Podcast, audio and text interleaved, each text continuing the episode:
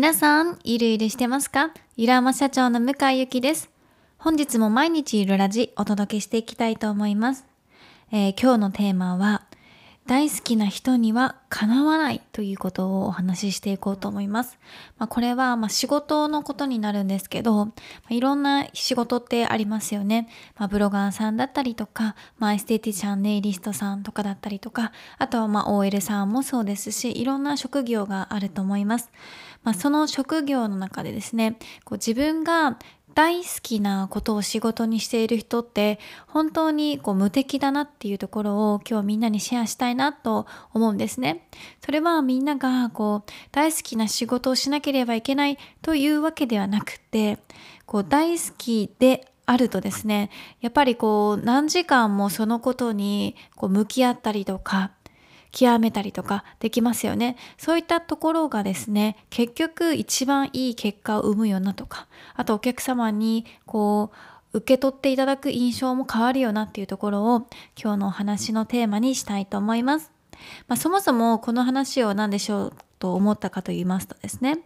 え、ー、と、昨日私は、ま、エステのミーティングに行っていて、ま、アピアのですね、これからの、え、と、メニュー開発を行っていたんですよね。で、新しくメンバーが、えっ、ー、と、マネージャーとして、ゆるサロメンバーちゃんの中から、まあ、福崎ちゃんっていうエステティシャンの子が就任しまして、で、福崎ちゃんにですね、いろんな技術とか話を、まあ、聞きながらメニュー開発を行っているんですよね。で、その時に、こう、福崎ちゃんっていつもはすごく、ま、明るくってふわっとしていて、そんなにこう自己主張をするというタイプではないんですね。例えば、何飲むって言っても、何でもいいですよっていうイメージですね。すごく明るいんだけど、こう自分の意思がそこにこう何でもはっきりお水を飲みますとか、コーヒーを飲みますとか、そういうふうに主張するタイプの子では全然なくって、むしろこう周りに合わせて決めるっていうタイプの子なんですよね。だけど、そんな福崎ちゃんがですね、こうエステのことになるともう本当に別人のように、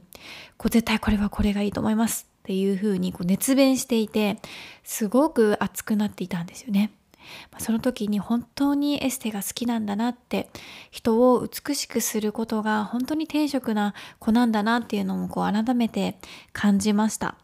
でそういうこう自分のパッションをですね持って仕事をやっているとまず勉強する量というのも普通の人よりも倍以上できるし、まあ、そもそも無意識に見ている情報も、まあ、エステのことだったり美容のことだったりってもし好きだったらなっていきますよね。だからその無意識にやってしまう好きなものって本当に最強だなと思うんですよ。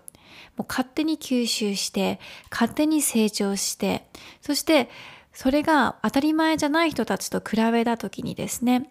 その仕事とかその役割に向き合っている時間その役割のことを考えている時間が明らかに多くなっていくと思うんですよね。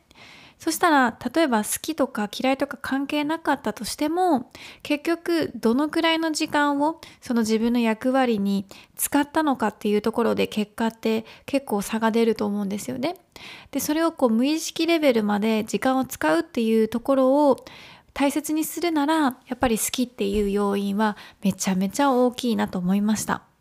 だから反対を言うとですね、まあ、好きなお仕事であってもあんまり考えていなかったりとか、まあ、その分野とか役割のことを極めようとする努力をしていなかったら、まあ、どんなに好きだったとしても、まあ、あまり意味がないというか、まあ、普通に好きな人と嫌いな人と大差はないかなと思うんですけど好きでさらにそこに時間を何時間でも使えると言うとなるとですねもう本当に話は別で確実に成功していく結果が出ていくことだなって思うんですよね。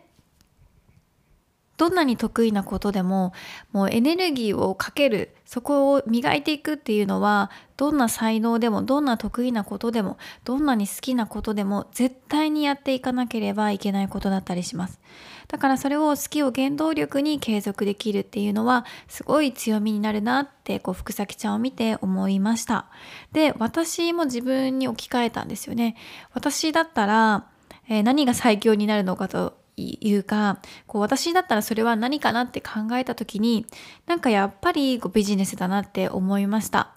私はこうビジネスのことを考えるとですね本当に眠れなくなるぐらいすごい好きなんですよね。でこういうこうビジネスオーナーだったりビジネスの社長とかをやらせていただいているわけでなんか自分をオーナーにするとか社長にするって、まあ、ある意味その会社はもう安泰だなって思うんですよ。なぜならめちゃめちゃ考えてめちゃめちゃ時間使うからです。まあ、それがね、複数社今もあるので、一社にこう全てのエネルギーを捧ぐことはないんですけど、まあ、そもそも私は、うんまあ、エネルギーが有り余っているっていうことと、まあ、一社だけだったら逆に足りないというか、このエネルギーを発散することができないので、複数社運営していくのがそもそもちょうどいいんですよね。だけど本当に24時間寝ている間もお仕事のことを考えて例えば今だったらこのアピアを盛り上げていこうとか新メニューを開発しようとかそういったところにこう自分の視点が向いていって昨日なんて何をしたかというと都内にある、ま、エステサロン、まあ、類似するエステサロンとかですよね全部メニューとかを調べてですねホットペーパーに載ってるものは網羅するっていうことをやったんですよ。本当にオタクですよね。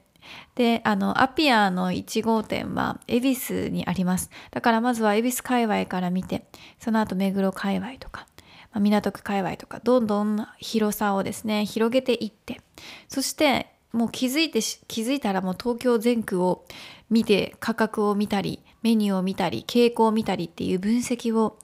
やっていたんですよ。で、まあ、所要時間としては、そうだな、90分以上はあったかなと思います。2時間ないくらいかな、をこう没頭して無我夢中で夜の11時くらいに やっていたんですよね。で、まあ昨日旦那さんがいなかったこともあって、ちょっと思う存分仕事ができるぞっていうこうテンションだったこともあって、夜更かししてマーケティングをやってしまいました。でこれも旗から見るとですねマーケティングを頑張って努力しているっていうふうに見られるかもしれないんですけどでも私はそのマーケティングをしている意識なんて全然なくて、その業界のことをとにかく知りたいしそして業界を知った上で一番最高私が最高だと思うアプローチをしていきたい。そしてそういうエステを自分もこう一緒に作っていきたいという思いでですねやっていたんですよ。でこれはもう本当に大好きなお仕事の一つで、まあ、大変なんですけど没頭して夢中でもう時間さえあればずっとやっていたい仕事の一つでもあるんですよね。だからこういう自分も客観的に見たらこう大好きなことを仕事にしていてだからこそ無敵、まあ、最強これがですね何日間も続いたらかなり最強になっていくと思うんですよね。そうだから大好きな人にはかなわないんじゃないかなってふと思ったんですよね。まあ、大好きじゃなくてもここまで打ち込めるんだったらもちろんいいと思います。他にもいろんな原動力ってあると思うんですよね。仲間のためとか家族のためとか切羽詰まってとかもう崖っぷちに追いやられてようやくそこまで努力できるとか、まあ、いろんなね原動力きっかけというのはあるかもしれないんですけど大好きなものに打ち込めることってとっても幸せなことなので、まあ、私はですね得意なことと好きなことだったら、まあ、はっきり言って得意なことを仕事にした方がいいっていうふうにみんなにも伝えているんですよね。だけど好きなものっていうのがすんごく明確にあってもうそれさえできればお金もいらないし何時間でも没頭できるしって